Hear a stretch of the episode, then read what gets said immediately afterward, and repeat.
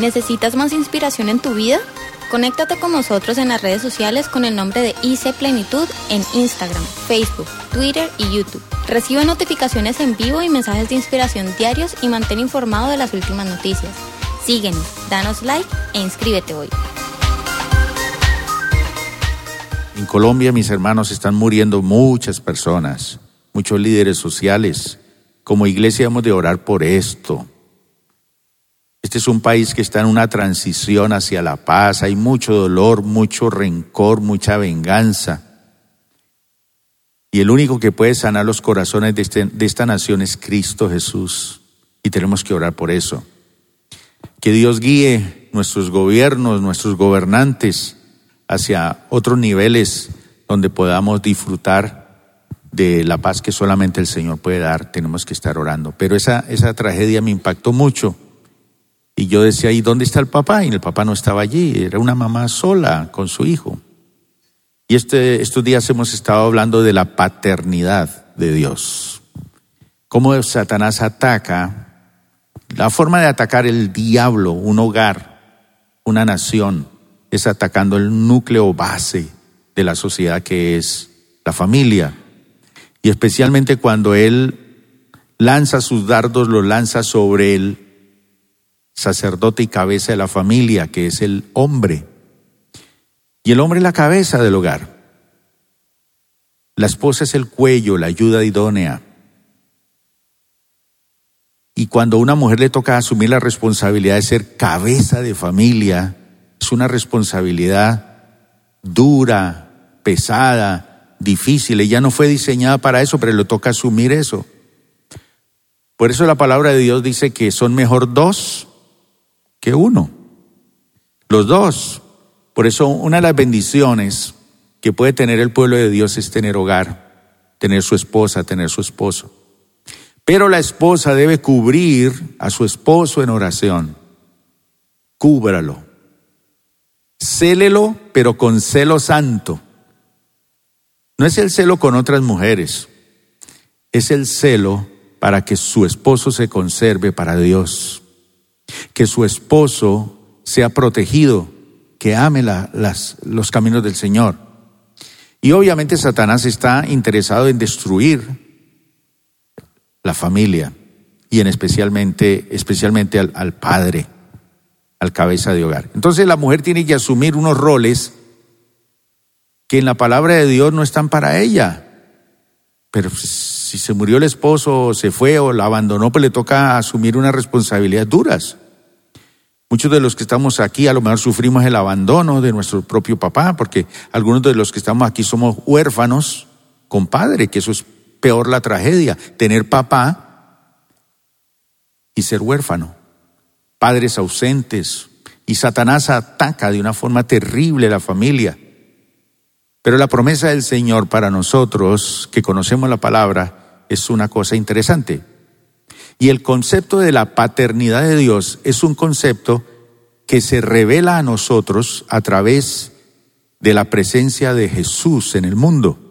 Entonces, cuando Jesús viene al mundo, Él viene a revelarnos la verdadera paternidad de Dios para nosotros, como Dios como Padre. Y eso es bien importante para nosotros. Lo que pasa es que cuando nosotros cruzamos la puerta para entrar en los caminos del Señor, Muchas veces entramos con todo ese lastre que traemos por la imagen distorsionada que tenemos de nuestro Padre, creemos que así es Dios. Entonces, Satanás nos ha atacado a la familia para presentarnos una imagen distorsionada de Dios, pero Jesús vino a mostrarnos el verdadero Padre que necesitamos cada uno de nosotros. No sé cuántos de ustedes tienen el privilegio de tener su papá vivo, ¿Cuántos tienen el privilegio de decir mi papá es una gran persona? Qué lindo tener papá. ¿O cuántos pueden decir en esta mañana, menos mal que ese señor se fue? Menos mal que ese se murió. Menos mal que eso. Otros pueden decir hoy, bueno, mi papá está viejito, pero todavía lo tengo. Guardo gratos recuerdos. Le he perdonado, lo he, he sanado mis heridas con él. No sé, pero hoy vamos a, ver cosas muy interesantes sobre este tópico que venimos tratando desde el Día del Padre, el, el domingo anterior. Vamos a leer este versículo en Juan, capítulo 1, versículo 12. Está hablando Juan de la venida de Jesús al mundo. Y él viene con un propósito, con un plan. Ese propósito es el que necesitamos entender todos nosotros. Y cuando hay un propósito, una razón por la cual están diseñadas las cosas, pues yo tengo que ser parte de ese diseño y decir, bueno, si eso está diseñado para mí, yo quiero ser parte de ese diseño. Si eso está programado para mí, yo lo quiero. Yo no quiero quedarme por fuera de ese diseño de Dios para mí. Entonces dice así, más a todos los que le recibieron, porque él vino y no, lo recibieron. Él vino a los suyos y los suyos no le recibieron. Pero más a todos los que le recibieron, ¿tenemos el versículo? Juan 1.12. A los que creen en su nombre, les dio la potestad, eso es autoridad, potestad es autoridad, les dio la potestad de ser hechos, ¿qué? Hijos de Dios, a los que creen en su nombre. Vamos a los versículos que estoy solicitando para hoy en la Reina Valera. Sí, quiero utilizar esa versión hoy. Entonces fíjese que la palabra del Señor dice que Jesús vino al mundo con un propósito, para ser recibido. Y vino a los suyos, porque él siendo judío, vino a los suyos, al pueblo judío, porque la salvación viene de los judíos. Y Dios diseñó eso así. ¿Todo por qué? Porque hubo un hombre del pueblo judío, del pueblo de Israel, que fue llamado el amigo de Dios por la fe.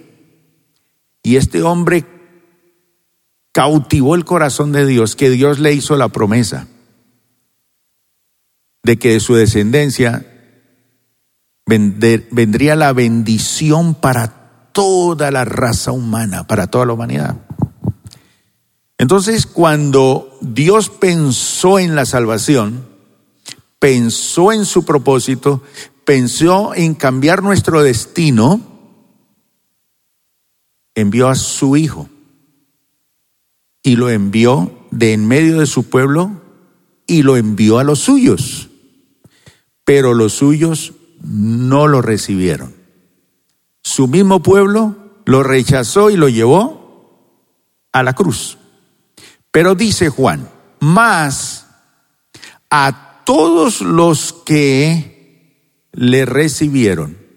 Es decir, que cuando la persona toma la decisión de decirle, bueno, yo lo hospedo, yo lo recibo en mi corazón, yo creo en Él, creo que es el Hijo de Dios, lo proclamo con mi boca que Él es el Hijo de Dios, el Salvador del mundo, mi Salvador. Cuando yo le recibo, dice, a todos los que le reciben o le recibieron y creen en su nombre, porque Jesús significa ungido, Mesías. A los que creen en su nombre. Fíjense que la palabra del Señor dice, que Dios exaltó a Jesús hasta lo sumo, hasta donde no hay más eh, eh, exaltación, y le dio un nombre que es sobre todo nombre. ¿Qué nombre ahorita están hablando tanto en la selección Colombia? ¿De quién están hablando? Que es un toro, que es no sé qué. Es Zapata, el goleador, ¿no? Que está desbancando a Falcaíto, nuestro hermano. Bueno. Entonces, eh, es un nombre. Hay nombres en el mundo famosos, han existido famosos, nombres espectaculares, pero no hay otro nombre dado a los hombres en quien podamos ser salvos, solamente en el nombre de Jesús. Entonces la persona dice, yo creo en Jesús, lo recibo como mi Señor y Salvador, salvación. Pero no solamente es salvación de la perdición o, o no sé de qué más, dice de algo mucho más profundo y es que les dio la potestad de ser hechos hijos. Yo no sé cuántos de ustedes en alguna ocasión han tenido una discusión con alguien y ese alguien le ha dicho, ¿acaso usted cree que yo soy su papá? ¿Alguien le ha pasado eso alguna vez? Levante la mano. ¿Qué cree usted? ¿Que yo soy su papá? ¿Por qué? Porque como que hay una obligación del papá con el hijo. Yo no tengo ninguna obligación con nadie, solo con mis hijos. Dice él. ¿Acaso soy su papá? Yo no soy su papá o su mamá. El hecho de que usted sea hijo tiene unos derechos.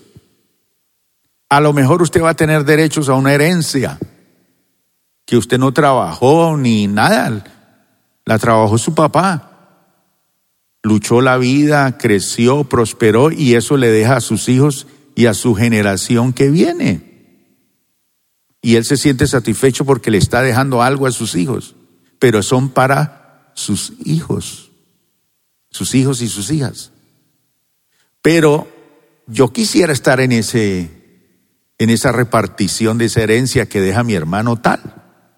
Por ejemplo, ¿quién aquí va a dejar una herencia buena? Algunos aquí dicen, yo le dejo la herencia, la oportunidad de que sea enterrado ahí en el mismo hueco donde yo voy a ser enterrado. Y no le dejan nada a sus hijos, nada.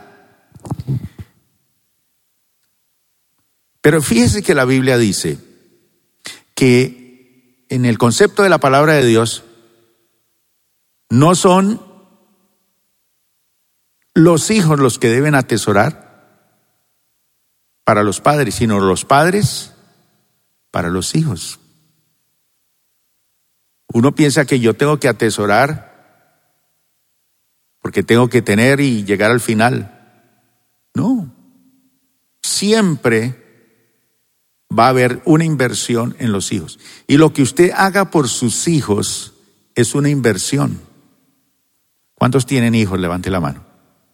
Qué bendición. ¿Y cuántos son hijos? Que tienen buenos padres, que dice, hombre, mi viejo, mi querido viejo, ya no se puede cantar esa canción así, ¿no? El viejo, mi querido Piero. Pasan los años.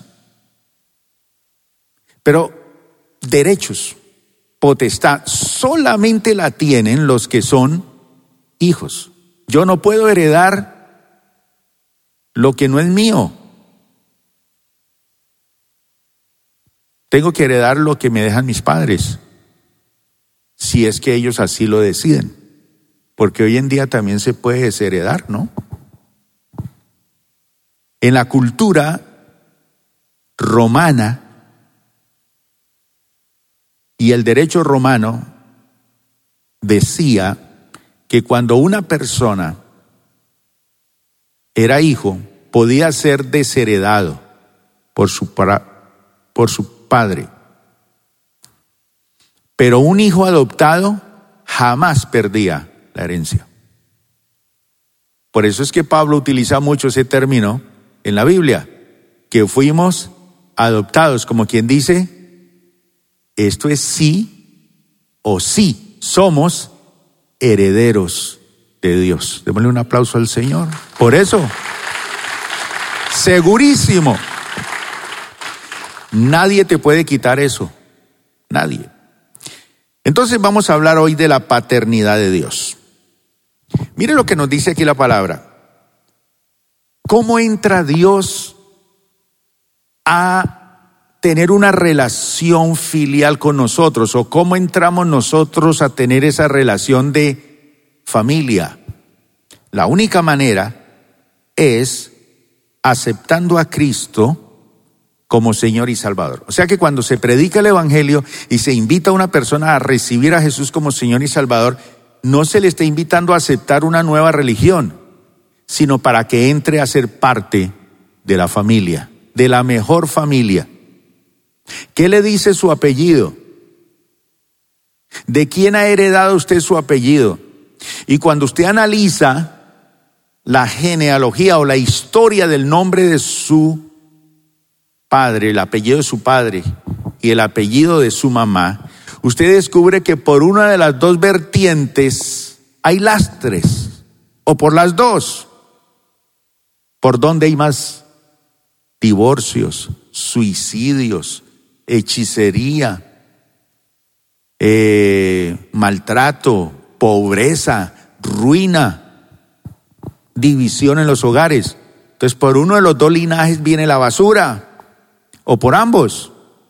¿Qué le dicen los nombres, los apellidos de los cuales usted heredó su, su familia? Y entonces usted descubre y dice, uy, sí, por parte de mi mamá hay tanto tropel en esta área, por parte de mi papá esto.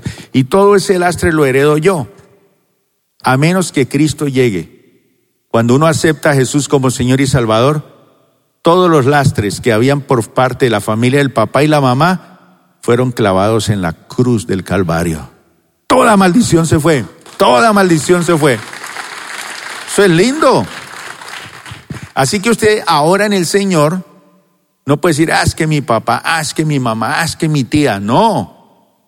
Cristo Jesús vino y en el momento que lo aceptamos, en virtud de ese hecho, ya usted se convierte en hijo.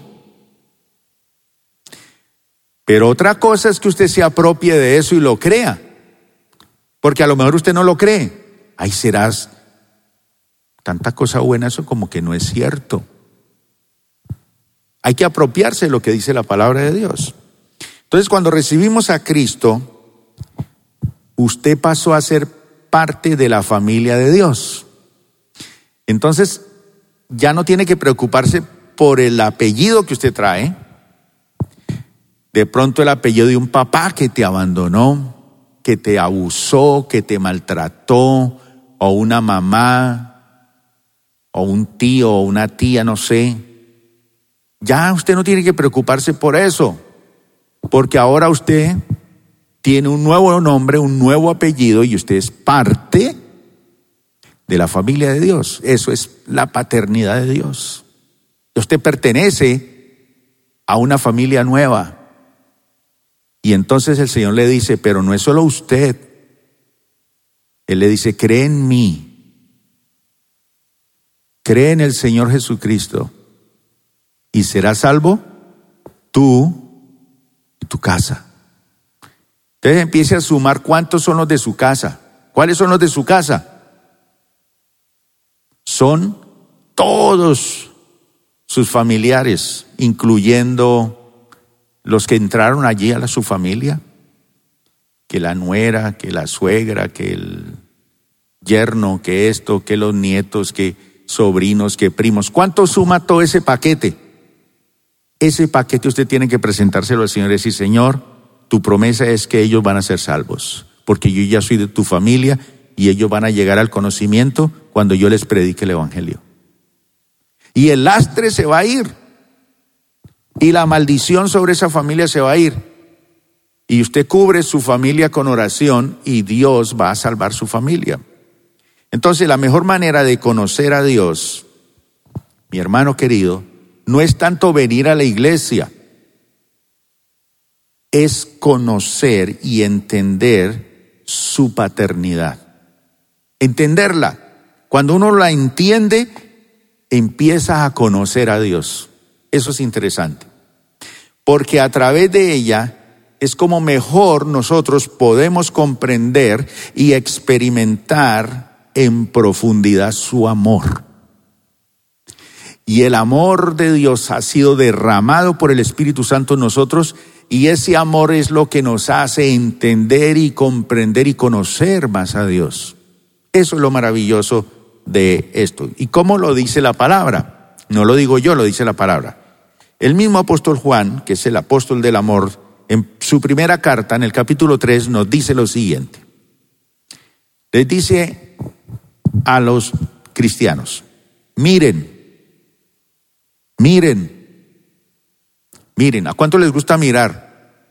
Por ejemplo, ahorita el almuerzo que le van a servir. ¿Le gusta mirarlo o no? Bueno, miren, observen,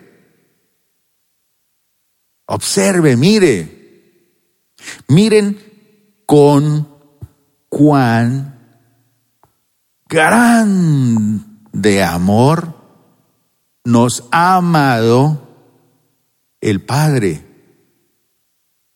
para que seamos llamados, ¿cómo? Hijos de Dios. Amados, ahora somos hijos de Dios. Amados, ahora somos hijos de Dios. Entonces usted puede mirar a su mamá, mirar a su papá, seguirlos amando y todo, pero decir, pobrecita mi mamá, vean tanto que esperaba en este hombre, y este hombre tanto que le ofreció a esta mamá, y no le, no, tantas ilusiones que se casó esta con este y mir.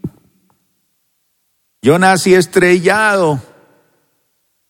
¿Qué me podían dar estos dos? si no conocían la palabra. Se conocieron en la feria de Cali o en un bar de la ciudad.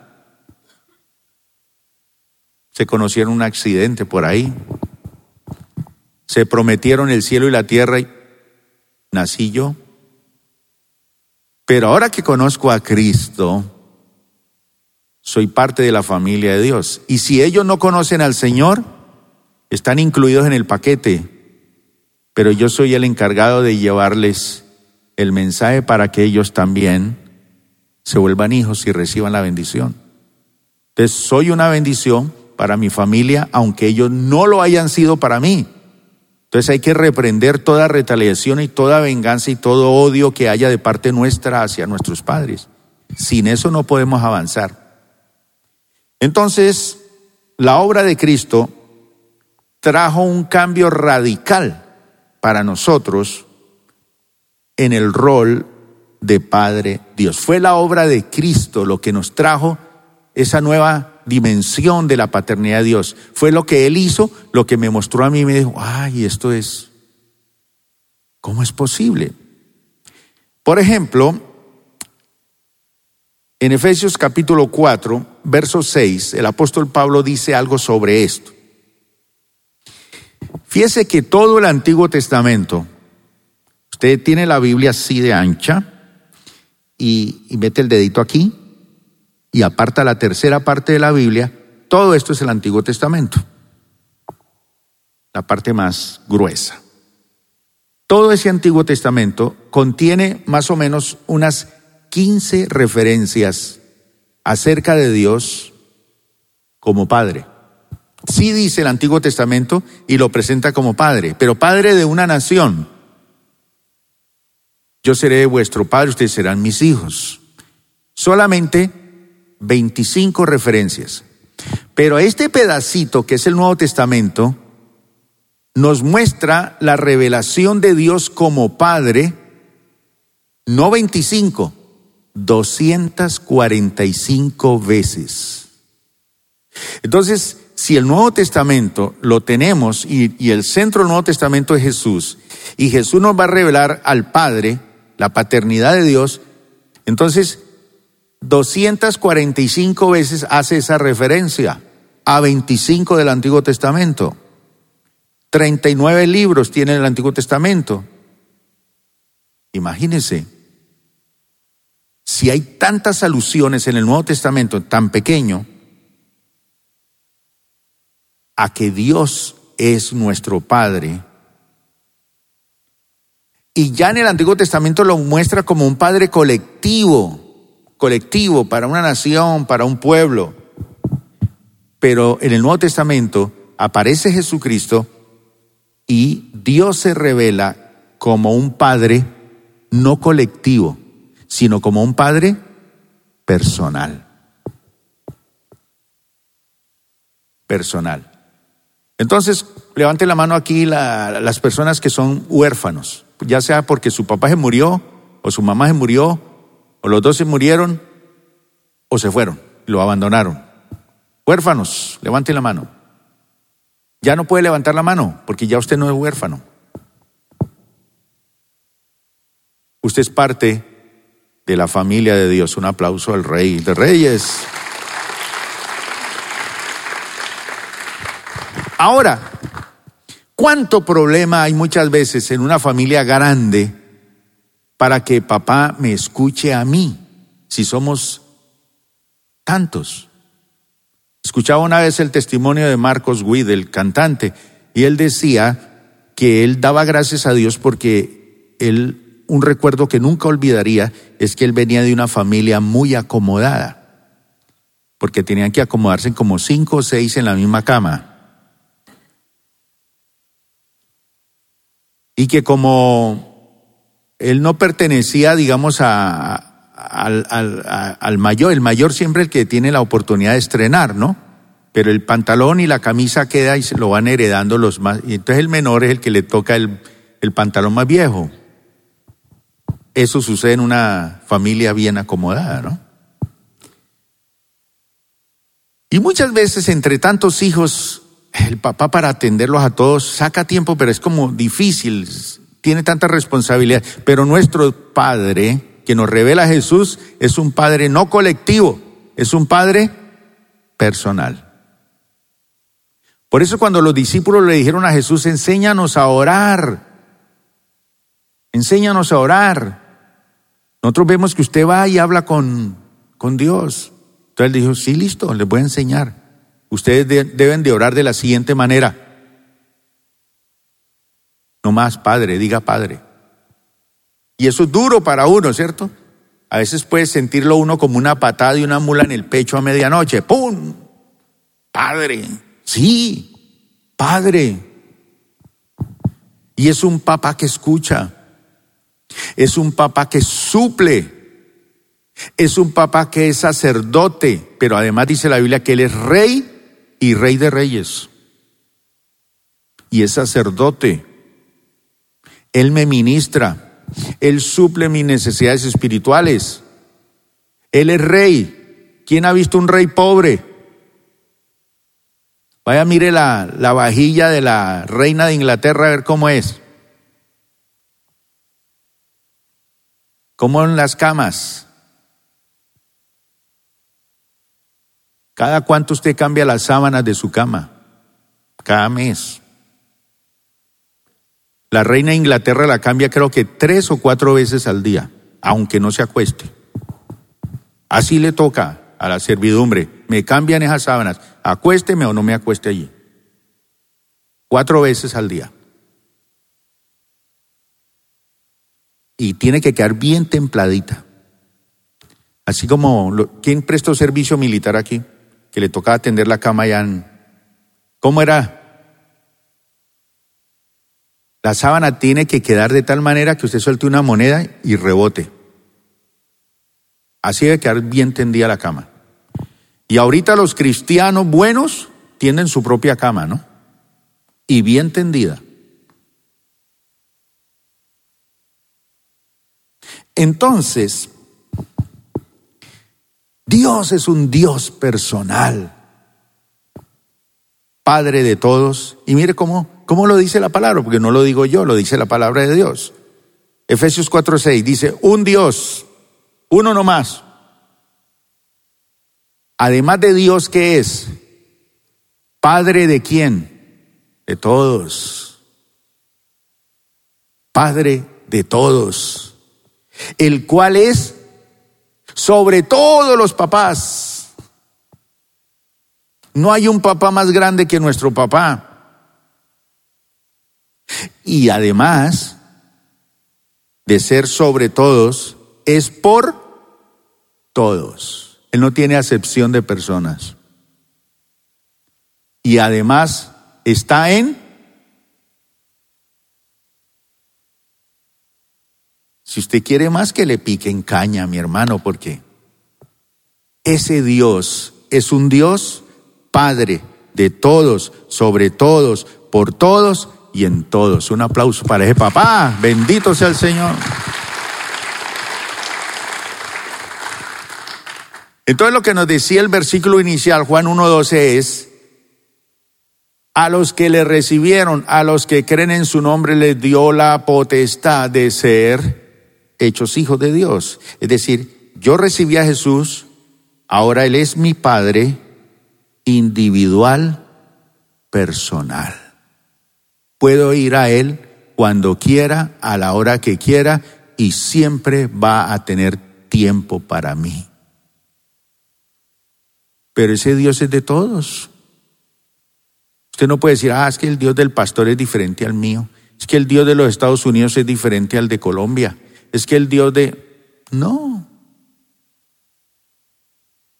Es de todos, sobre todos, y no hay ningún otro Padre que pueda suplantar el nombre de nuestro Padre. Entonces, cuando analizamos la obra de Cristo, porque el Nuevo Testamento hace referencia al Padre, a este Padre, y esta nueva dimensión se revela en el Nuevo Testamento, entonces descubrimos que el propósito fundamental de la obra de Cristo, al morir en la cruz y venir a este mundo, fue revelarnos al Padre. Recuerda que una vez este hombre que era tan incrédulo, le dice al Señor, muéstranos al Padre y nos basta. ¿Quién fue ese? Que era negativo. Tomás, muéstranos al Padre y muéstranos. Tú hablas del Padre y que es nuestro Padre, muéstranoslo. me estás midiendo a mí. Yo soy en el Padre y el Padre mí, el Padre y yo somos uno solo. No necesitas que yo te muestre otro. Si me ves a mí, estás viendo al Padre. Si me conoces a mí, estás conociendo al Padre.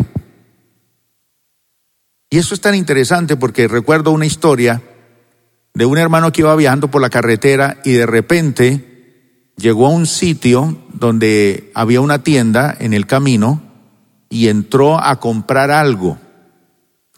Y resulta que el dueño de la tienda no aceptaba tarjetas de crédito. Todo tenía que ser cash efectivo. Nada, nada, nada, nada. Y entonces él quería llevar eso porque era una cosa que le gustó para su esposa. Y el dueño de la tienda le dice, mire, discúlpeme, aquí no aceptamos tarjetas de crédito. Puede ser la suya muy buena, no dudamos en usted, pero eso es una política de la tienda. Y él dijo, hombre, pero yo quiero llevarme esto, ¿qué hago? ¿Qué hago? Está bonito. Entonces el dueño de la tienda le dice, disculpe, ¿cómo se llama su papá? ¿Usted dónde vive? ¿De qué ciudad es? Entonces le dice, yo vivo en tal ciudad, mi padre es tal y tal. Y resulta que él conocía o había conocido al papá. Ah, usted es hijo de fulano de tal. El que tenía este y esta empresa, así, asa, asa, asa. Sí, sí, yo soy el hijo de él. Ah, no, no se preocupe. Pase la tarjeta. Se la recibo. ¿Y usted por qué la recibe? Porque yo conozco a su papá. No necesita darme testimonio de su honorabilidad, la suya. No me interesa la suya. Su papá era honorable. Si usted es hijo de él, usted es honorable. Usted es una gran persona porque ese hombre fue una gran persona. ¿Cuántos somos hijos de ese padre que ha sido una gran persona? Ese padre nos da la franquicia, mi hermano. Puede que usted sea malo. ¿Yo qué le voy a aceptar una tarjeta de crédito a usted? ¿Qué tal que yo como pastor le dé crédito en los diezmos a usted? Imagínese. No confío. Ah, pero cuando usted va al Padre y el Padre es el que le da la franquicia, es que aquí estoy yo. ¿Qué dijo Pablo sobre Onésimo cuando se lo mandó a, a Filemón? Yo sé que él te debe plata, sé que te hizo daño, pero ponlo a mi cuenta que cuando yo vaya te lo pago. Pero recuerda que tú me debes a mí mucho más. Yo te llevé la palabra de Dios y tú me debes más. Pero sin embargo, yo ponlo a mi cuenta, porque él se había ido de la casa de Filemón y lo había robado. pero ahora volvía siendo cristiano, ya conocía al Padre. Mi hermano, esta es la dimensión de la paternidad de Dios. La franquicia suya es Dios. Y Dios como Padre, no como el Dios que está por allá, es nuestro Padre personal. Bendito sea el nombre del Señor que nos dio la revelación de la paternidad nuestra. Por eso Él merece toda la gloria y la honra. Ahora, esto es tan bonito, mi hermano, que esta paternidad, entender esto que nos enseñó Jesús en su palabra, ¿qué nos da a nosotros como creyentes? ¿Por qué es tan importante? Porque nos da verdadera identidad. Antes nadie creía en mí. Usted que estaba buscando esposa o esposo, dice, nadie cree en mí. No voy a conseguir nada, no voy a volver a levantar empresa, no voy a volver a levantarme nada. ¿Quién me recomienda? ¿Quién me da la franquicia? Ahora usted puede decir, mi franquicia es mi Padre, Dios. Y Él va a disipar tus enemigos y te va a abrir puertas y te va a bendecir. Eso es una maravilla, lo que nos revela la paternidad de Dios. Entonces, ese encuentro con Dios no es solamente un encuentro con el Creador, el que hizo los, las estrellas, los soles, las galaxias, o con el Salvador o con el Señor. Es un encuentro con nuestro Padre Celestial. Es una nueva dimensión. Cuando yo acepto a Jesús, entonces me, muestra ahora tú eres parte de la familia y te entrego aquí. Encuéntrate, mira, abrázate, salúdate. Él es tu padre también. Es mi padre, pero es el tuyo. Yo tengo herencia, pero esta herencia la voy a compartir contigo. Tú tienes derechos a eso. Entonces, wow, ¿qué es esto? Identidad. Entonces, cuando nosotros encontramos a Dios como nuestro Padre Celestial, encontramos nuestra identidad. Ya no depende usted del apellido que trae de papá o de mamá, no. Ya usted tiene la paternidad de Dios que le da su carácter y su naturaleza, porque dice la palabra de Dios Pedro lo dice, que somos participantes de su naturaleza divina. Así como usted nace o nace el niño, ay, ese niño trae los ojos del papá o de la mamá, se parece a la abuela, se parece. Nosotros traemos qué? El carácter y la naturaleza de ese Dios maravilloso que nos hace nuevos y nos convierte en seres de bendición para nuestra familia y para un mundo que está necesitado de amor. En segundo lugar, mi hermano, el propósito de Dios está ligado a esa paternidad, es decir, Dios tiene un propósito grande, Él diseñó cosas bonitas para nosotros, pero todo eso está ligado a esa paternidad, eso no se puede dar por allá, por otro lado. Es decir, no hay otro camino para llegar allá. Jesús es el camino al Padre. El mundo presenta otras puertas y otras personas y otros nombres. Una vez íbamos en una lancha por el Pacífico y empezó a hundirse esa lancha. Iba llena de cristianos y eso empezó a gritar. Y alguno allí empezó a, invocar hasta los santos. Y yo le dije, no, no, no, no meta tanta gente porque más nos hundimos. No, no le meta tanta gente, ya con el Señor es suficiente. Y logramos llegar. No hay otro nombre, no hay otro camino. Para descubrir esa paternidad, el único que nos la hizo dar a conocer y revelar fue Jesús. Él vino a morir en la cruz para mostrarnos eso. Mire lo que dice Efesios capítulo 1, versículo número 13.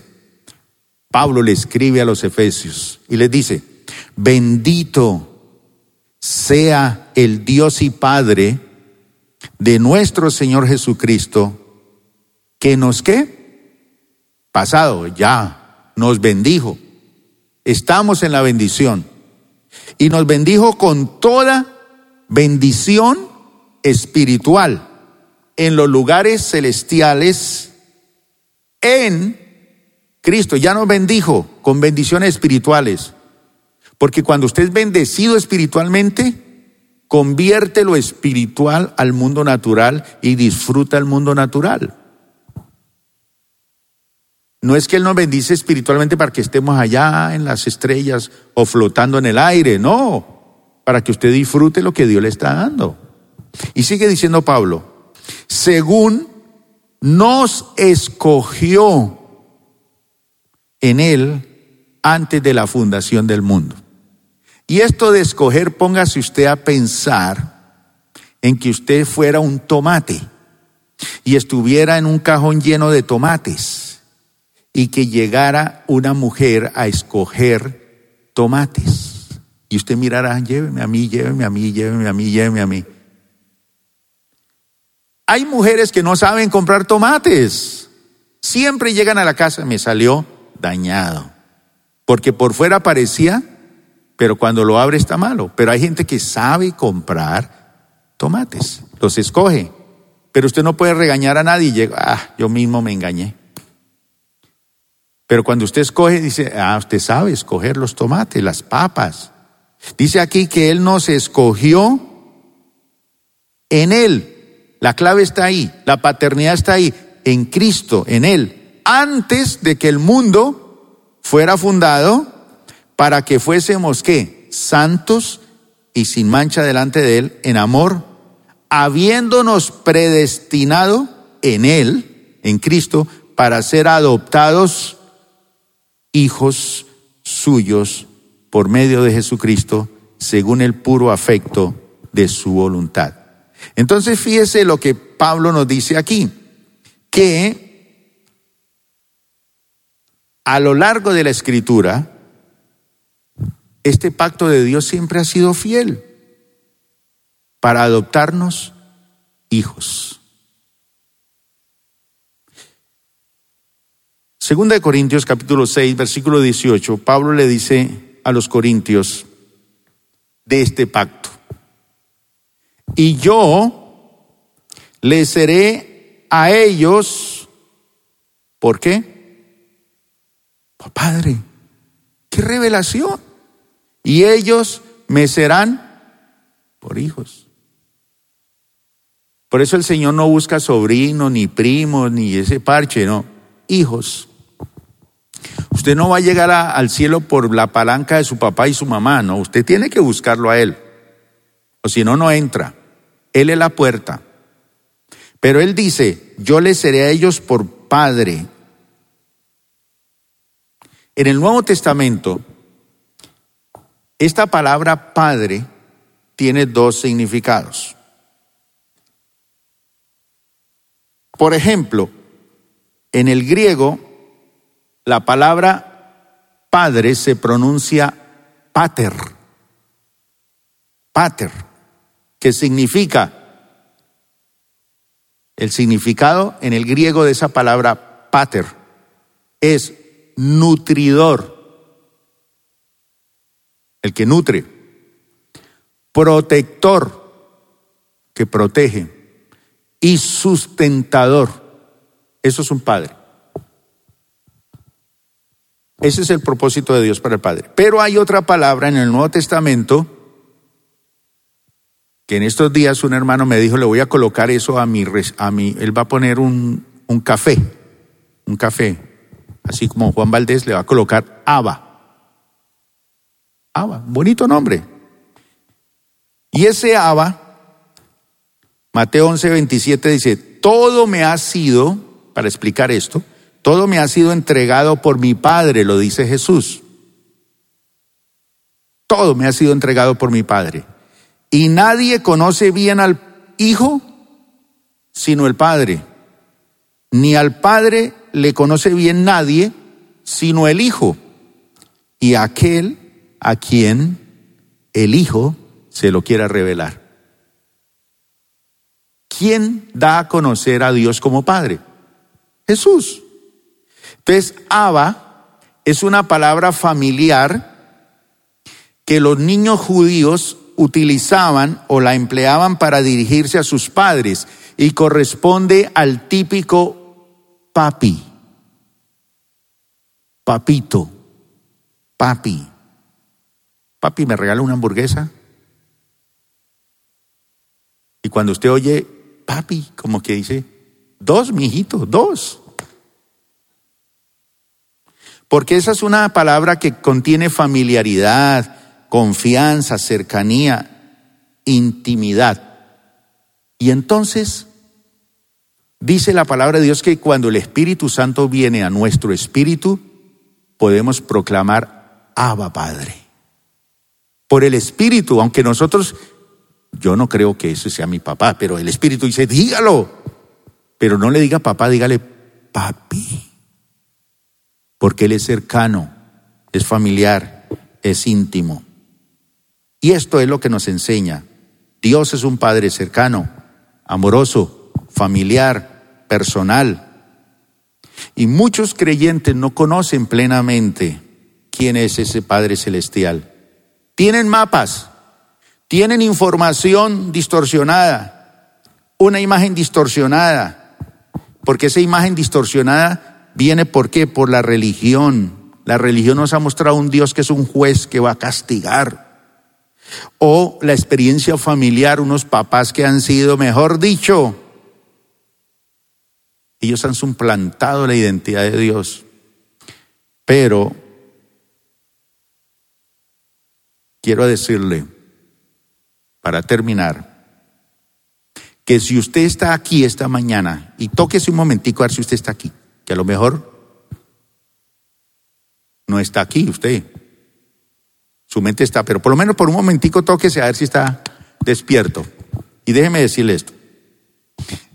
Si usted está aquí esta mañana escuchando esta palabra, porque lo que estamos hablando es la palabra de Dios y lo que dice la palabra de Dios para nosotros, si usted está aquí hoy, es señal de algo. ¿Sabe de qué? De que el enemigo no ha podido contigo.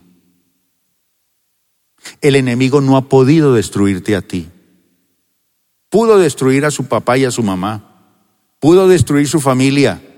Pero el enemigo no ha podido destruirte a ti. Estás aquí porque Dios tiene un propósito contigo y tú tienes un destino ligado con Dios.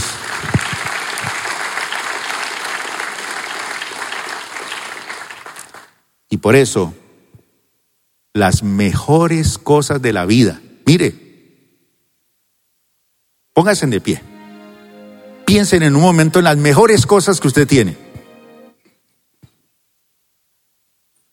Piensen en las mejores cosas que usted tiene.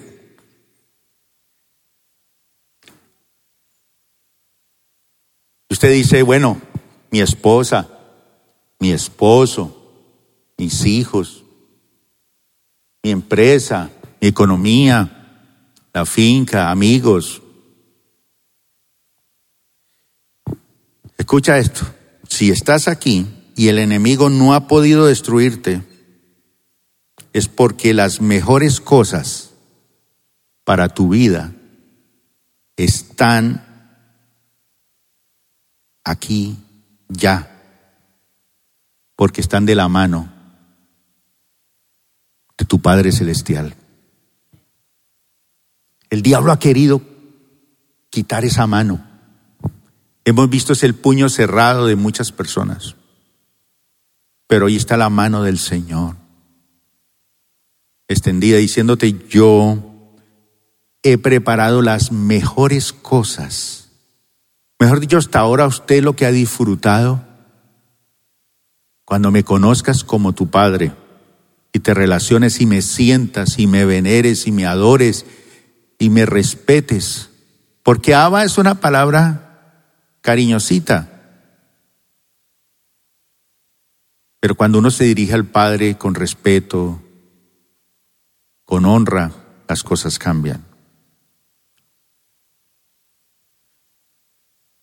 Antes de orar quiero leer el último versículo del Salmo 27.10 porque es muy importante para mí. Yo recuerdo cuando me convertí al Señor, yo quería ser un ingeniero electrónico, quería llegar a la NASA, pero escuché a un ingeniero de la NASA que había dejado todo por dedicarse a predicar el Evangelio. Y entonces yo dije, ¿qué es esto? Yo quiero ir a la NASA y este la está dejando. ¿Acaso esto es mejor que eso? Entonces yo quiero lo mejor. Y decidí dedicarle mi vida a la predicación del Evangelio.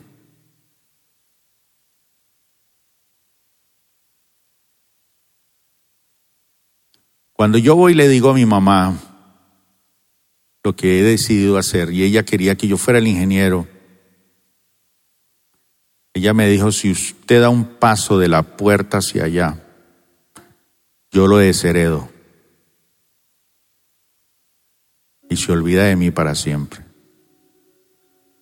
Entonces yo le, le dije este salmo, mírelo como dice, todos al tiempo aunque mi Padre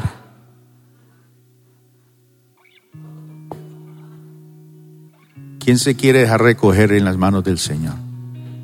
Usted decide si se quiere quedar en las manos de su mamá y de su papá. Pobre viejito, no pueden suplirle nada. A duras penas. Le toca a usted ahorita buscar ancianato donde cuidarlos. Pero nuestro Dios es eterno. Vea las manos extendidas del Señor. Gracias por acompañarnos el día de hoy. Nosotros creemos que Dios quiere hacer más cosas para ti y a través de ti, y nos encantaría saberlo. Si has sido impactado por este ministerio, compártelo a nuestro correo electrónico info.plenitud.org. Otra vez muchas gracias por acompañarnos y esperamos que este mensaje sea de bendición para ti.